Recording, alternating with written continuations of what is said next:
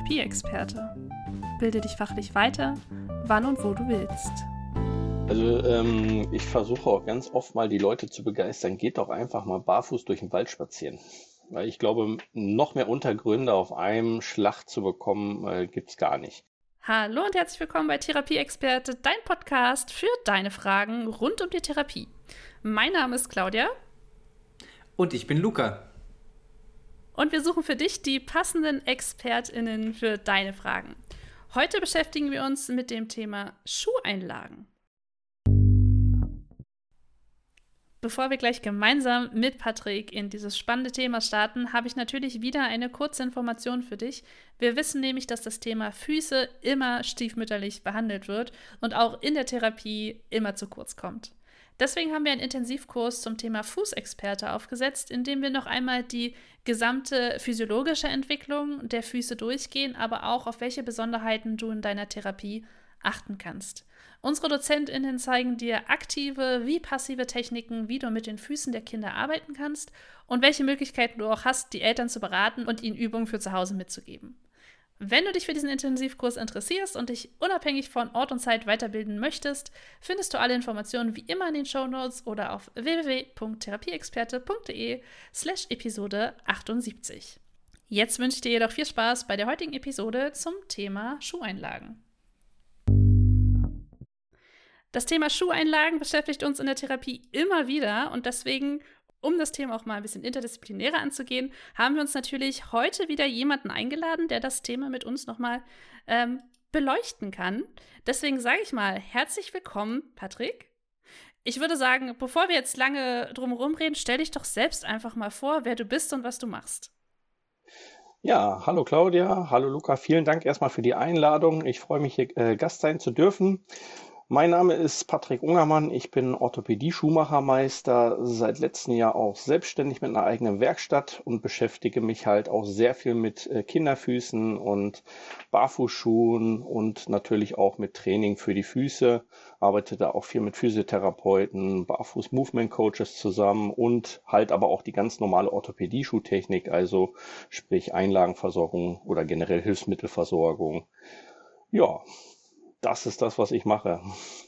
Und wir haben dich ja so ein bisschen auch für das Thema eingeladen. Ähm, Schuheinlagen, Fluch oder Segen habe ich es ein bisschen ketzerisch genannt oder wie man auch möchte. Wie sinnvoll sind sie? Weil das ja immer wieder ein Thema ist, zumindest in meiner Therapie. Mit Kindern ist das ein Thema, es ist aber auch bei Erwachsenen ein Thema und das ist spezifisch auch bei Personen ein Thema, die natürlich neurologisch unterwegs sind. Wir gehen heute eher in den Kinderbereich ähm, um das einfach mal ein bisschen voneinander zu trennen, weil ich glaube, da können wir drei verschiedene Podcasts draus machen, je nachdem, wer welche Bedürfnisse hat. Aber vielleicht fängst du mal an. Ich habe das Wort bei dir gelesen, Orthopädie, Schuhmacher, Meister, glaube ich, bei dir, oder? Bin ich da richtig? Ja. Und kannst du mal erklären, was du eigentlich den ganzen Tag bei dir machst, damit wir mal so ein Bild haben, was dein Beruf so ausmacht? Genau, also die Ausbildung ist quasi der Orthopädie Schuhmacher. Das sind dreieinhalb Jahre Berufsausbildung, die man da mittlerweile macht. Ähm, zu unterscheiden von diesen ganzen Sanitätshäusern, die es überall gibt, das sind Orthopädie, Technik, Mechaniker, die machen halt den ganzen Körper und ich bin spezialisiert auf Füße bis zur Hüfte im Endeffekt. Wir betrachten natürlich auch den ganzen Körper, aber unser Versorgungsgebiet ist bis zur Hüfte maximal. Das ist der Bereich, den wir halt auch abrechnen können. Ja, ich habe dann äh, meinen Handwerksmeister halt gemacht. Ich bin da nach Frankfurt für sechs Monate gegangen und habe da gelebt und habe meinen Meister gemacht. Ja, und ähm, ja, mein Gebiet im, im Bereich der Orthopädie-Schuhtechnik ist halt das äh, Herstellen von Hilfsmitteln, das heißt orthopädische Einlagen, orthopädische Marschschuhe, orthopädische Schuhzurichtungen. Das heißt, wenn jemand zum Beispiel eine Verkürzung hat, dann bauen wir die Schuhe dementsprechend um.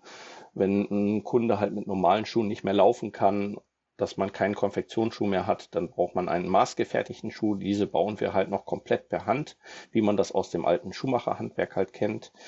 Wir machen natürlich auch äh, den Bereich der Kompressionsversorgung, das heißt Kompressionsstrümpfe, Rundstrickversorgung, Flachstrickversorgung.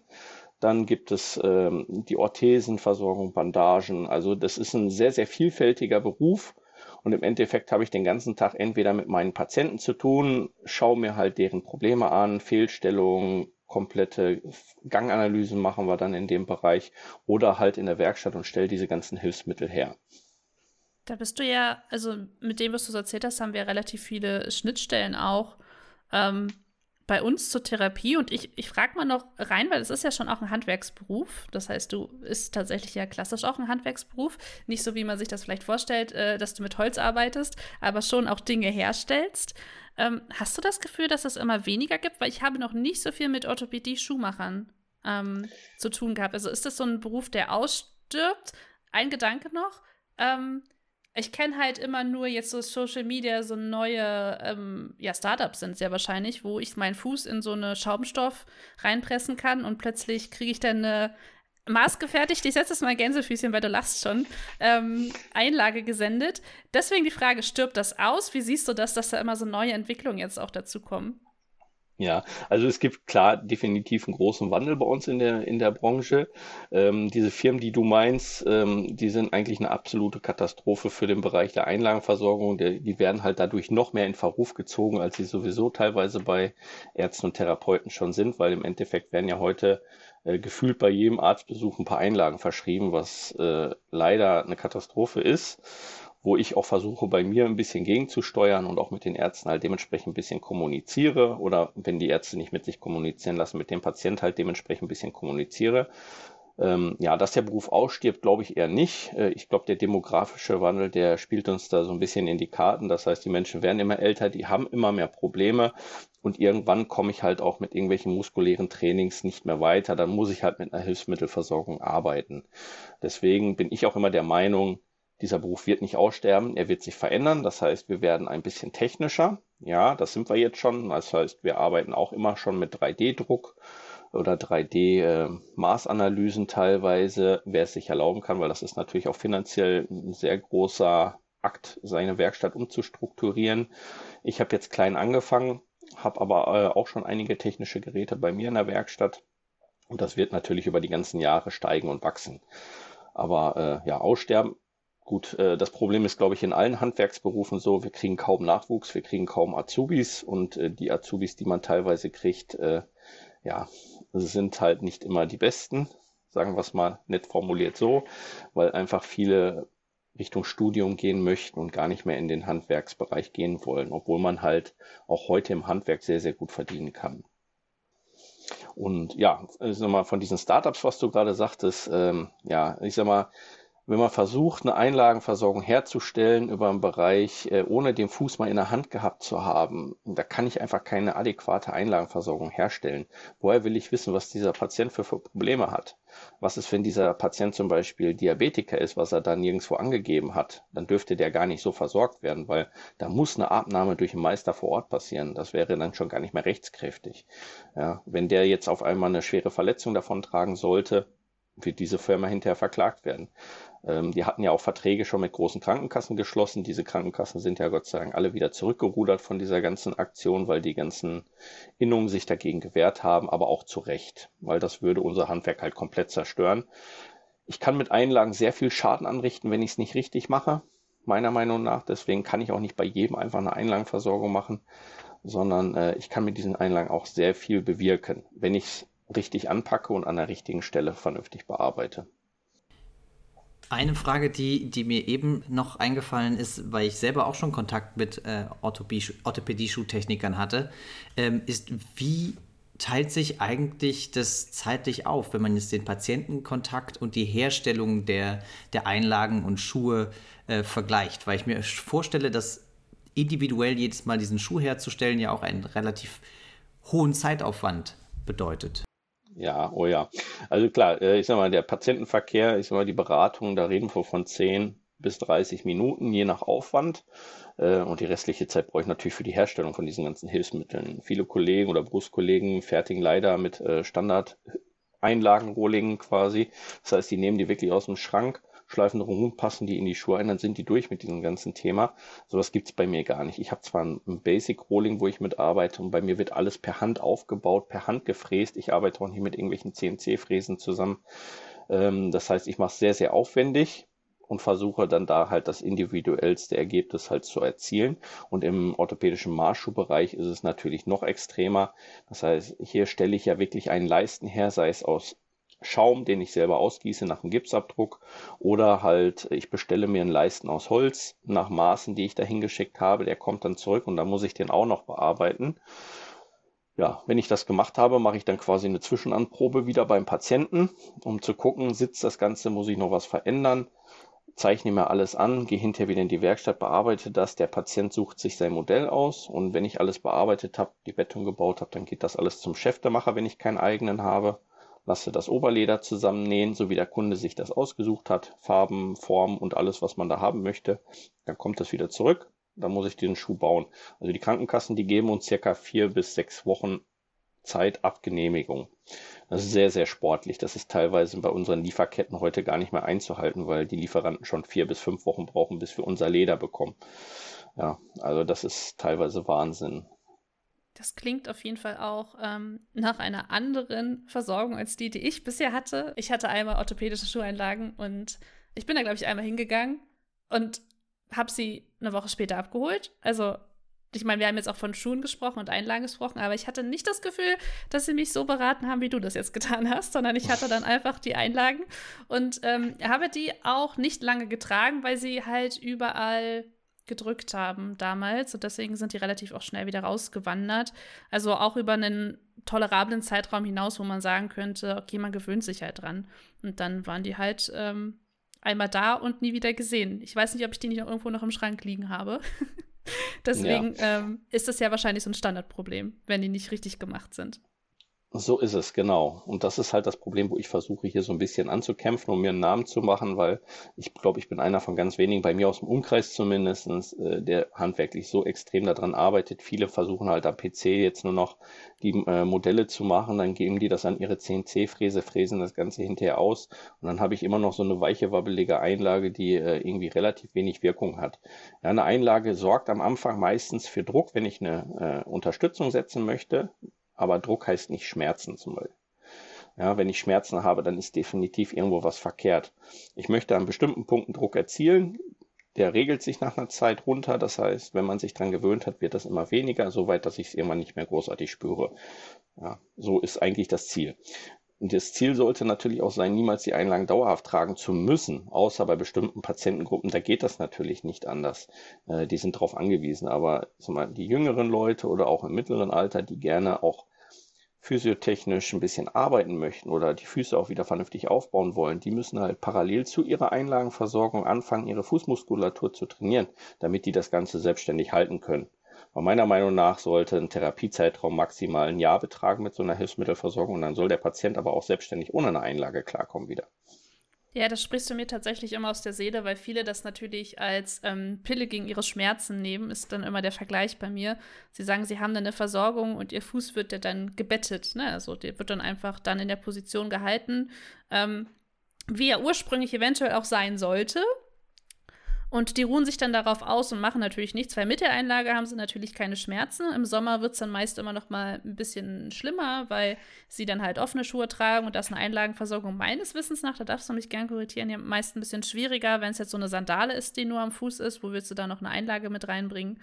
Und ähm, dann im Winter sind es halt wieder die Schuhe, die dann irgendwie mit Einlagen sind. Deswegen kenne ich das Problem, dass sie sagen, ich habe doch Einlagen. Was soll ich denn jetzt ja. noch machen? Ich sehe das ähnlich, also bei neurologischen Erkrankungsbildern, wo wirklich eine Muskeldegeneration stattfindet oder ähm, bei anderen Erkrankungen, wo es halt auch wirklich, ja, keinen Weg mehr hingibt, dass man Muskulatur aufbauen kann, sage ich jetzt mal so kurz abgekürzt, ist das ja auch sinnvoll, um Folgeschäden für andere Gelenke zu vermeiden. Ne? Zu sagen, okay, wenn der Fuß kollabiert, kollabieren andere Gelenke automatisch mit. Ähm, Richtig. Aber so als langfristig, vor allen Dingen für die Kinder, die ich habe, tat mir es immer in der Seele weh, ja, die haben Einlagen. Und deswegen kriegen sie jetzt auch keine Physiotherapie, weil häufig so die Ein weil die Einlage richtet es dann schon. War dann so die Antwort, ich so, naja, nee, Einlage ist ja passiv. Richtig. Und das habe ich halt ganz, ganz häufig, dass natürlich bei mir die Eltern mit ihren Kindern reinkommen, sollen eine Einlagenversorgung kriegen. Dann sage ich, ich gucke mir erstmal die Füße an. Klar, manchmal gibt es Kinder, da ist es wirklich ganz, ganz extrem. Dann nehme ich die aber auch nur zu Trainingszwecken und kommuniziere mit den Ärzten aber auch, dass wir die relativ schnell wieder loswerden möchten und das halt nur funktioniert, wenn die mittrainieren oder unter anderem mit der Physiotherapie halt arbeiten, um die Muskulatur so weit aufzubauen, dass sie das dann spätestens nach mir auch selbstständig halten können. Ja, oder anderthalb bei Kindern auch manchmal. Ähm, ich habe aber auch ganz, ganz viele Kinder, wo ich sage, nein, wir machen keine Einlagenversorgung. Ich zeige ihnen, was sie machen können, was sie auch spielerisch super umsetzen können und dann fangen sie an zu trainieren. Ich habe bei mir unten im Laden, ich habe so einen Verkaufsbereich für die Kinder Barfußschuhe, da habe ich auch einen, einen Sensomotorikpfad, ähm, teilweise Geräte für Balancetraining und sowas alles und dann zeige ich den Kindern schon, was könnt ihr machen, was könnt ihr auch relativ simpel vielleicht zu Hause umsetzen, ohne großartig Geld ausgeben zu müssen.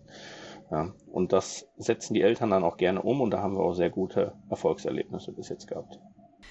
Eine Frage, die sich mir jetzt noch gestellt hat, als du gesagt hast, der Therapiezeitraum sollte dann möglichst nicht länger als ein Jahr oder auch anderthalb Jahre sein. Ist es etwas, was du sagen würdest, was jetzt vor allem in dem Kinderbereich Gültigkeit hat oder auch im Erwachsenenbereich noch Gültigkeit haben kann? Äh, definitiv auch bei den Erwachsenen eine Gültigkeit haben kann. Es hängt natürlich immer davon ab, äh, wie überwindet man den eigenen Schweinehund. Ne? Äh, ich kann natürlich immer erzählen und äh, sagen und tun und machen, aber wenn derjenige das zu Hause nicht umsetzt, dann kann ich natürlich hinterher auch nicht weiterhelfen. Das Problem ist natürlich, dass die nach einer gewissen Zeit irgendwann halt wieder zurückfallen in dieses alte Schema ach, ist doch jetzt ganz angenehm, ich gewöhne mich dran und dann habe ich genau das Problem, was wir gerade schon gesagt haben, spätestens im Sommer, wenn sie dann wieder keine Einlagen tragen wollen, weil ich möchte eine Sandale anziehen, wo vielleicht gerade nichts reingeht, merken sie, dass die Muskulatur so stark abgebaut haben, dann tun die Füße wieder weh und dann sind wir wieder dabei, ich brauche wieder neue Einlagenversorgung. Ja, und das ist das, was natürlich äh, viele Sanitätshäuser oder Co. freut, dass man dann wieder kommt, ah, wieder ein neues Paar Einlagen. Ja, also klar, auch in Sandalen ist die Möglichkeit, dass man da Einlagen einarbeiten kann. Kann ich natürlich nicht bei allen Sandalen. Ähm, ja, also ich würde es auf ein Minimum reduzieren und gucken, wenn derjenige aktiv willig ist, dann auch mit demjenigen vernünftig zu trainieren. Es gibt ja auch nicht die Schuheinlagen. Ne? Also muss man vielleicht noch mal kurz differenzieren für alle, die sich noch nicht so mit dem Thema auseinandergesetzt haben. Also es gibt ja also orthopädische Einlagen, es gibt aber auch sensomotorische Einlagen und es gibt ja tatsächlich dann auch Einlagen, die man einfach aus der Drogerie kaufen kann, zum, weiß ich nicht, so Zimt-Einlagen zum Absorbieren von Fußgerüchen oder was auch immer. Ne? Und da musste man vielleicht noch mal so ein bisschen ähm, differenzieren, von welchen Einlagen sprechen wir. Und ich habe halt vor allen Dingen in der Praxis immer von, mit orthopädischen Einlagen zu tun gehabt, die vor allen Dingen in dem Spektrum, in dem ich gearbeitet habe, mit äh, Fuß ja, erworbenen Fußfehlstellungen. Ich habe viel mehr mit erworbenen Fußfehlstellungen gearbeitet. Und später auch mit neurologischen Patienten haben wir viel über sensomotorische Einlagen halt auch geguckt, was kann das für einen Effekt bringen, wenn wir bestimmte Reize an bestimmte Punkte setzen. Das war aber auch ein Kampf mit den Krankenkassen, dass die, ja, ähm, die übernehmen halt nur den Part, den sie für orthopädische Einlagen tatsächlich übernehmen würden und den Rest muss man draufzahlen. Das ist dann immer schwierig zu rechtfertigen und es hat halt auch nicht immer den Erfolg bei jedem Krankheitsbild, das ist ja auch nur ein Versuch. Ich habe da so eine MS-Patientin im Kopf, da hatten wir noch ein bisschen Hoffnung reingesetzt, dass dadurch halt noch ein bisschen mehr Aktivität eventuell in den Fuß zurückkommen könnte. Hat ihr leider wenig gebracht und sie hat, glaube ich, 20 Euro draufgezahlt. Konnte sie jetzt verkraften, aber war auf jeden Fall noch ein anderer Versuch, was Aktiveres. Also ich stelle mir es aktiver vor, ähm, einfach so eine aktivere Einlage als eine bettende Einlage. Vielleicht kannst du das noch besser differenzieren. Hilf mir da ruhig. Ja, Genau, also äh, klar, sag mal, was wir hier in den ähm, Drogeriemärkten und sowas kriegen, das sind ja einfach nur Einlegesohlen. Das hat nichts mit einer Einlage zu tun. Das ist einfach nur, ich möchte irgendwas besonders weich haben oder wie du schon sagst, mit diesem Zimtgeruch. Ich habe zum Beispiel auch sowas äh, gefunden mit so Zimt, gerade für Leute, die Schweißfüße und sowas haben. Also kann man super gegen arbeiten. Ne, das funktioniert auch, aber das hat halt absolut nichts mit einer normalen Einlagenversorgung zu tun. Eine richtige orthopädische Einlage hat halt entweder Stützen oder bettende Elemente da drin, um den Fuß halt dementsprechend zu korrigieren oder halt zu betten, je nach Krankheitsbild. Und äh, bei den sensomotorischen Einlagen, da arbeiten wir natürlich klar mit so bestimmten sensomotorischen Punkten, um dann muskuläre Stimulation zu erreichen, um den Patienten wieder nach vorne zu bringen und zu aktivieren, um bestimmte Bewegungen wieder herauszukitzeln. Äh, wird definitiv von den meisten Krankenkassen halt nicht übernommen. Wobei unsere ähm, Forschungsinstitut, was wir da haben, das kämpft da so ein bisschen gegen, versucht da auch Forschung auf die Beine zu stellen. Es gibt, glaube ich, jetzt eine Krankenkasse, eine BKK. Da müssten wir halt eine spezielle Fortbildung machen und dann dürfen wir auch bei dieser Krankenkasse dann sensomotorische Einnahmen mit abrechnen. Da wäre das möglich, da werden dann die Kosten halt in dem Bereich auch übernommen. Ja. Also ich habe erlebe halt, dass das Thema Einlagen, Schuheinlagen, vor allem bei Kindern halt immer ein riesen Streitthema ist.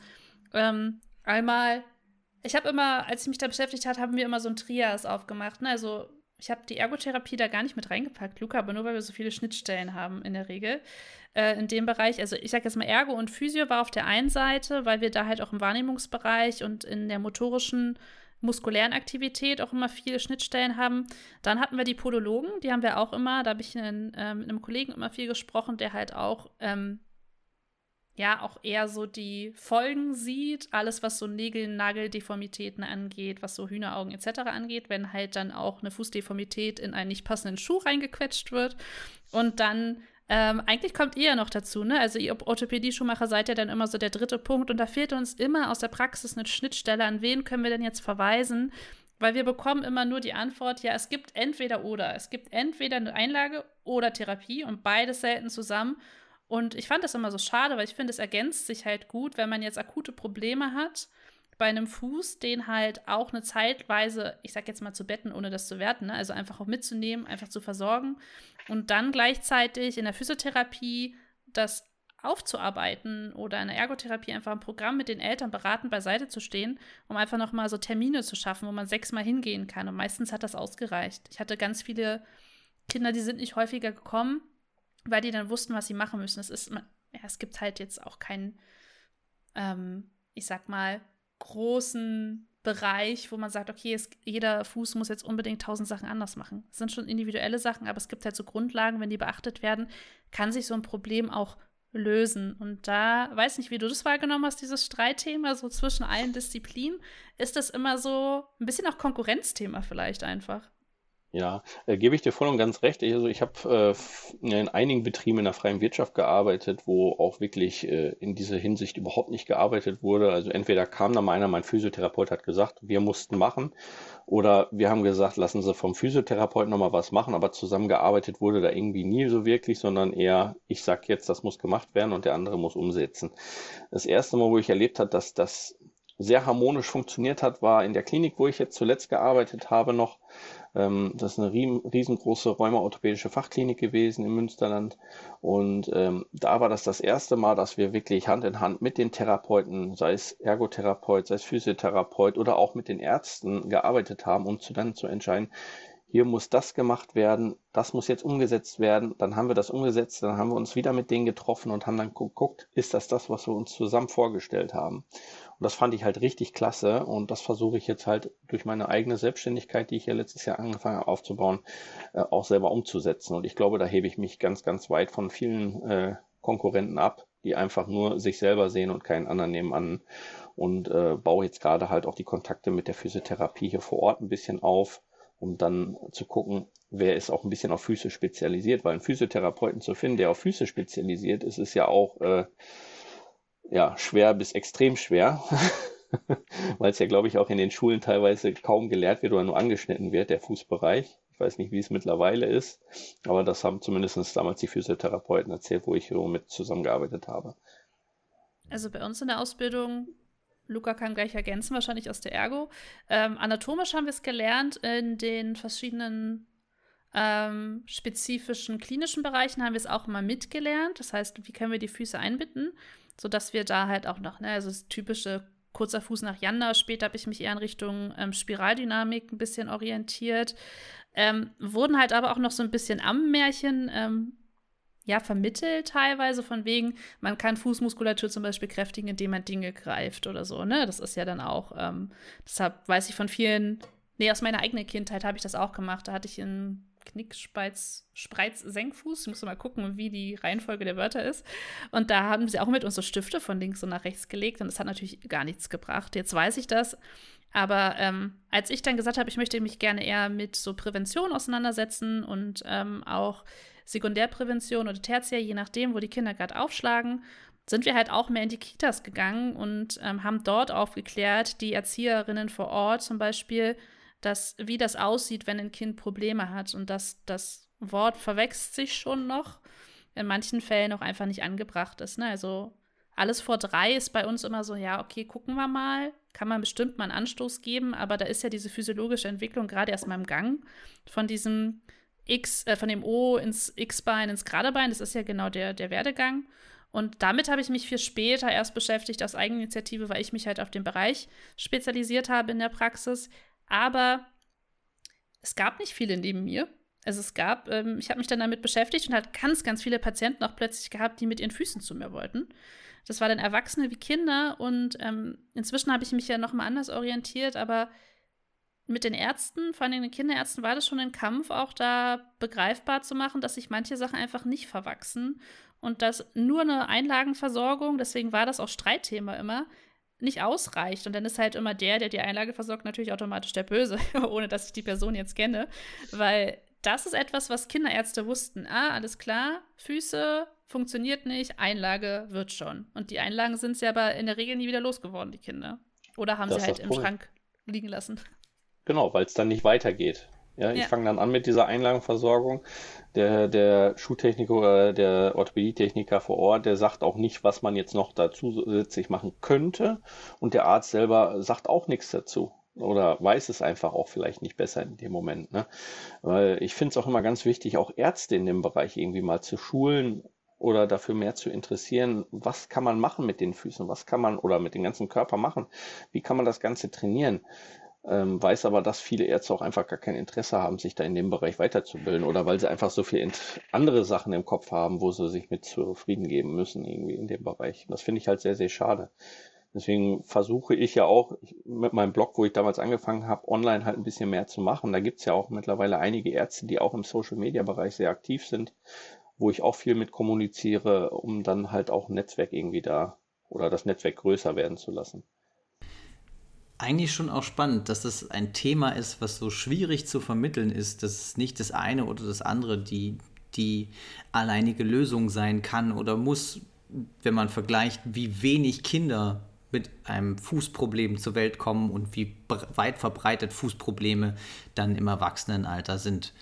Ähm, bei uns in der Ausbildung muss ich schon sagen, war das fast nicht Thema. Also die anatomische Grundlage der Füße die haben wir auch gesehen. Wir hatten auch äh, im Bereich Sensorik, dass wir da ein bisschen auf die Füße eingegangen sind. Aber äh, beispielsweise die spiraldynamischen Ansätze oder den kleinen Fuß nach Yanda, der ja auch ein Stück weit, wo es ja auch ähnliche Übungen sind, die man da auch machen kann, die habe ich dann nur in Praktikas gesehen, bei denen das thematisiert wurde. Hätte ich die aber nicht gehabt, hätte mich das Thema überhaupt nicht berührt bis zum Ende meiner Ausbildung. Ja, schade. Ja, voll. Also auch im Trainingsbereich ist das gerade erst wieder neu am Kommen, dass die Füße mehr Beachtung geschenkt wurden. Also jetzt ist gerade mal so Rumpf Core Stability ist jetzt so ein bisschen durch. Das heißt, die meisten achten jetzt endlich mal darauf, dass sie ihren Rumpf auch kontrollieren während ihres Trainings. Und jetzt kommt so vereinzelt immer mehr Leute, die halt auch auf die Füße achten. Also wie steht der Fuß bei einer bestimmten Übung, sodass du halt eine Kreide, also die gehen halt wie bei Beinachse, ne? Also wie ist die Beinachse beim Training, dass ich da nicht halt in meine ähm, Fehlstellung reintrainiere zum Beispiel. Oder halt dann noch die Muskelgruppen einfach überanstrenge, die das Ganze irgendwie versuchen aufrechtzuerhalten, was da nicht so gut funktioniert. Jetzt muss ich aber mal eine ketzerische, ketzerische Frage an dich stellen. Wie sinnvoll findest du selbst denn Schuheinlagen für Kinder? Ähm, in bestimmten Bereichen haben sie garantiert eine Berechtigung. Also wie gesagt, selber versuche ich das auf das Minimum zu beschränken, wo ich selber der Meinung bin, okay, mit Training wird das jetzt nichts. Vielleicht habe ich aber auch Eltern dahinter, die absolut null Interesse haben. Dann arbeite ich natürlich lieber in dem Form erstmal mit einer stützenden Einlage, um den Fuß ein bisschen aufzurichten und versuche die so weit zu sensibilisieren, wiederzukommen, dass wir vielleicht zwischendurch doch nochmal versuchen, mit denen zu reden, um das aufzuarbeiten. Ähm, Im gewissen Alter muss man natürlich anfangen, mal ein bisschen zu unterstützen, wenn die Jahre davor natürlich richtig gepennt wurde und nichts gemacht worden ist. Und äh, ich sehe da einfach die Eltern extremst in der Pflicht, da mehr drauf zu achten und auf die Kinder zu achten, weil wenn die das nicht machen, setzen die Kleinen das natürlich nicht um. Wo sollen die das wissen? Die haben halt die Ahnung noch nicht. Und wenn die Eltern sich natürlich nicht für die äh, Gesundheit der Kinder oder auch die Füße der Kinder interessieren, dann ist das natürlich ein ganz, ganz großes Problem. Ja, also klar, sinnvoll sehe ich die Einlagen für Kinder an bestimmten Punkten, ja, für eine gewisse Zeit als Training, ja aber bin halt auch ein ganz, ganz großer Fan davon, keine Einlagen zu machen, sondern eher das Training aufzubauen und vielleicht, wenn überhaupt, nur für eine gewisse Zeit X damit zu arbeiten. Das ist schon seltsam, dass es so ein bisschen stiefmütterlich auch behandelt wird, obwohl es ja halt auch so ein wesentlicher Part unseres Lebens ist, dass wir uns auf unseren Beinen, Füßen durchs Leben bewegen können. Und irgendwie, erst wenn sie dann Probleme machen, irgendwie so plötzlich auffällt, dass man sich ja doch eventuell ein bisschen mehr um ähm, seine Füße Sorgen kümmern sollte. Und ich glaube, dass ich hoffe und ich glaube, also was ich erlebt habe in der Akquise, die wir gemacht haben, wir hatten damals dann auch eine Gruppe für Kinder mit an äh, mit erworbenen Fußfehlstellungen aufgemacht, damit die halt auch in der Gruppe einfach Spaß an Bewegung war. Ganz häufig das Ziel, dass die verschiedene Untergründe lernen, dass die mehr barfuß erleben, dass der Fuß sich halt auf verschiedenen Unterlagen auch einfach anpassen muss, weil das Problem und das sehe ich auch bei den Eltern war in der Regel hatten wir immer zwei große Probleme, zu wenig Alltagsbewegung das heißt, nicht, dass sie zu wenig Sport gemacht haben. Viele sind in der Sportverein oder so, aber die haben zu wenig Alltagsbewegung. Das heißt, die kriegen locker ihre, ich weiß gar nicht, was für Kinder jetzt so ähm, angesetzt ist, aber die kriegen keine 3000 Schritte pro Tag zusammen, weil ihr Tag aus Sitzen besteht. Und der zweite große Part, den wir halt immer gemacht haben, war halt wirklich über Schuhe reden, weil die viel zu früh in viel zu klobige, schwere, gepolsterte Schuhe gesteckt wurden und der Fuß sich darin natürlich super ausruhen kann. Das ist super bequem. Also jeder Schuh, der so gepolstert ist, ist ja unfassbar bequem.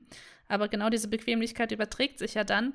Und dass die Kinder halt überhaupt keine Erfahrung gemacht haben, wie der Fuß sich selbstständig auf bestimmte Reize ausrichten muss war ganz, ganz wesentlich in dem, wie wir das erlebt haben, dass wir einfach riesengroße Parcours aufgebaut haben, damit die Kinder halt mal wirklich probieren konnten, was geht mit meinen Füßen, was kann ich eigentlich machen, wie fühlen sich Untergründe an, wie muss er sich adaptieren, wie kriegt er Stabilität rein. Und darum ging es ganz, ganz häufig in den Therapien, und das habe ich den Eltern auch immer mitgegeben, gehen Sie auf Barfußpfade, bewegen Sie sich. Klar gibt es spezifische Übungen wie den kurzen Fuß nach Yanda.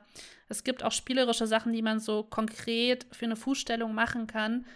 Aber das mit den Kindern zu machen, ist immer ein kleiner Kampf, weil man das natürlich auch spielerisch verpacken muss.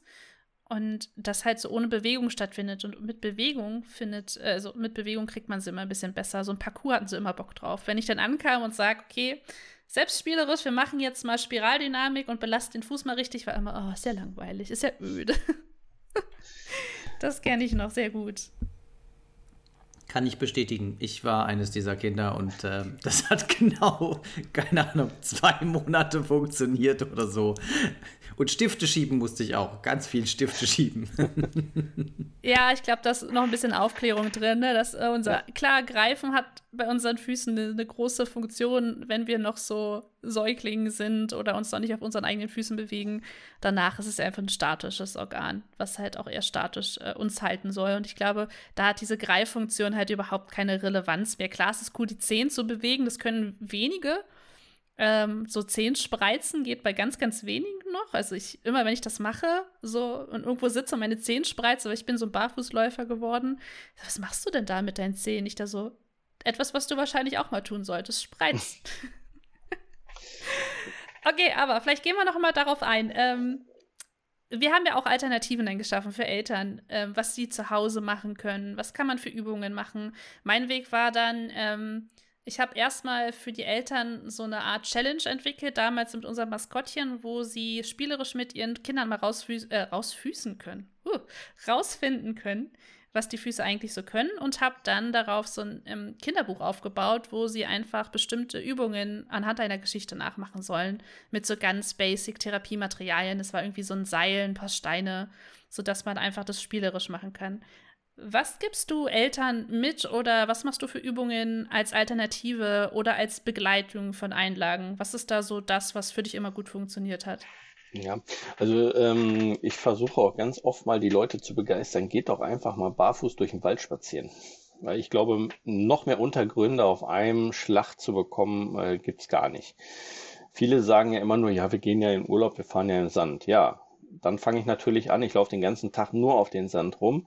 Dann kommen die nach zwei Wochen wieder, haben so massive Probleme, was die Sehnen und die Muskulatur angeht, weil die so überreizt haben in dem Zeitpunkt.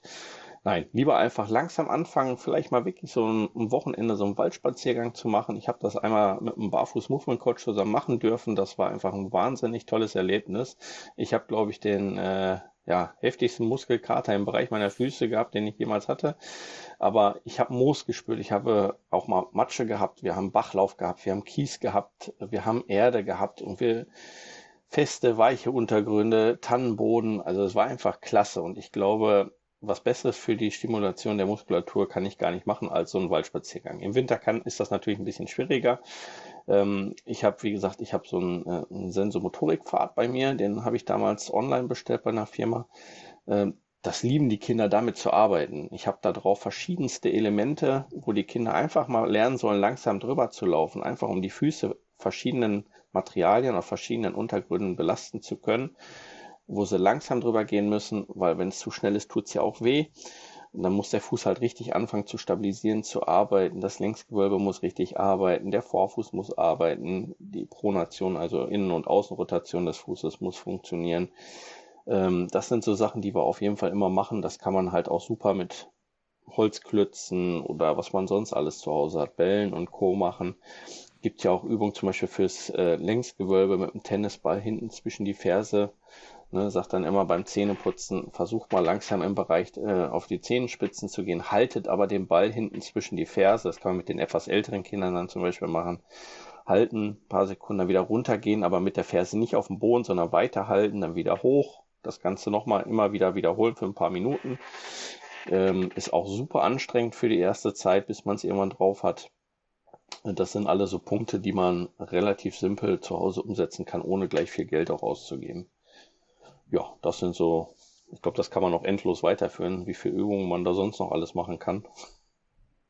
Ja, ich habe auch gerade überlegt, wir haben halt auch viel ähm, so Dehnung einfach nochmal mit rein, also Dehnung in Anführungszeichen, je nachdem, wie man zur Dehnung steht, aber so einfach ähm, das, ähm, die Dehntoleranz von der Plantarfaszie mal zu erhöhen zum Beispiel, ne? Und da gibt es halt auch ganz einfache Übungen. Das kann man mit den Händen machen, indem man die Zehen einfach mitnimmt. Das kann man in der Fußleiste machen. Man kann das aber auch so im Halbkniestand machen.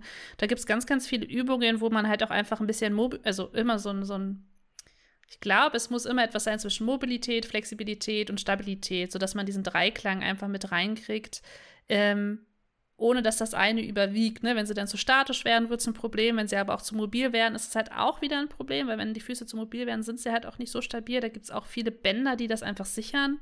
Und wenn man dann häufiger einfach auch mal wegknickt, weil es zu mobil ist, ist halt auch das Problem, dass die Bänder halt das nicht mehr so richtig stabilisieren können. Aber wir hatten auch ganz, ganz viele Übungen halt aus dem Bereich. Wir haben auch noch mal viel über Fußpflege gesprochen, weil da einfach diese, ähm, ja, der Gedanke, sich um seine Füße zu kümmern, ja manchmal bei Pflege erstmal anfängt. Ne? Also dann Nagelpflege, Fußpflege, Eincremen, da bewegt man sie ja schon mal durch, dann hat man so den ersten, den ersten ähm, Ansatzpunkt, vielleicht seine Füße wahrzunehmen, als etwas, was man auf jeden Fall ähm, mehr im Fokus haben sollte. Und dann halt ähnliche Übungen, wie du sie beschrieben hast. Und viel dann halt auch aufsteigend über die Beinachse zu arbeiten, damit man es, den Fuß halt nicht nur als Fuß sieht, sondern es gibt halt dann auch aufsteigende Problematiken, die sich in Knien oder Hüften einfach äußern können. Das sehe ich bei meinen älteren Patienten immer. Da gibt es leider keine Studien zu, die ich da jetzt gelesen hätte, aber dass viele, die eine Fußproblematik hatten, auch Knie- und Hüftproblematiken im Alltag entwickelt haben. Und irgendwo, eventuell gibt es da ja einen Zusammenhang. Das müsste ich jetzt aber auch nochmal in den Studien nachlesen. Deswegen. Ja, ich wollte gerade sagen, relativ schneller Ritt, aber wir haben alle Fragen soweit einfach beantwortet. Hast du noch so einen Appell, wenn du sagst, okay, bevor wir zu deinen letzten Worten für diese Folge kommen, ähm, ich hatte die Zusammenarbeit mit den Orthopädie-Schuhmachern war über relativ schwierig, weil ich nicht wusste, wo sitzen die, wie erreiche ich die und wie können wir mit denen zusammenarbeiten? Hast du da eine Methode, wo du sagst, es hat für dich jetzt immer funktioniert, die anderen Leute zusammenzukriegen? Also, wenn ich jetzt in meiner Physiopraxis sitze und vielleicht ein gespaltenes Verhältnis zu Einlagen habe oder mich einfach mal mit jemand austauschen will, wie finde ich euch? Ja, also ich bin äh, halt selber auf Social Media sehr, sehr aktiv und äh, versuche auch da sehr viel zu kommunizieren mit Physiotherapeuten, Ergotherapeuten, Ärzten und Co.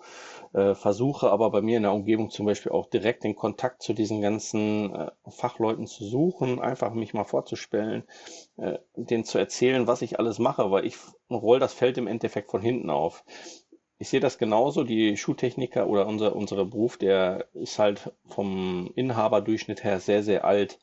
Das heißt, die sind alle auch oftmals sehr festgefahren. Da ist es natürlich echt schwierig, mal den Weg, wie ihr das jetzt zum Beispiel macht, äh, andersrum aufzurollen ich glaube, wir müssen einfach das Bewusstsein in allen Bereichen, egal ob es jetzt in eurem Bereich ist, ob es in meinem Bereich ist oder auch von ärztlicher Seite ist, äh, einfach mehr wieder aktivieren. Die Leute müssen mehr Interesse für dieses Ganze haben Und äh, wir müssen einfach einen Weg finden, einfach diese Berufsgruppen auch wieder zusammenzuführen, auch äh, vielleicht fortbildungstechnisch irgendwie zusammenzuführen, um dann mal einfach Wissen zu teilen und zu erweitern. Das finde ich halt enorm wichtig und das ist ein Weg, den wir alle gehen sollten. Jetzt, bin ich gespannt, was du gleich noch als Ab Abschlussworte sagen wirst. Denk dir schon mal was aus. Und ich sage inzwischen, wenn auch du eine Frage hast, welche wir mit Hilfe unserer ExpertInnen nachgehen sollen, trau dich und schreib uns jederzeit eine Nachricht. Alle Informationen zu unseren Kontaktdaten findest du wie immer in den Show Notes oder unter www.therapieexperte.de slash Episode 78. So, jetzt bin ich gespannt. Deine letzten Worte für diese Folge. Ja, vielen Dank erstmal nochmal für die Einladung. Also ich mm, gebe allen auf den Weg, kümmert euch selber mehr wieder um die Füße, versucht wieder das Bewusstsein für eure eigenen Füße zu äh, entdecken.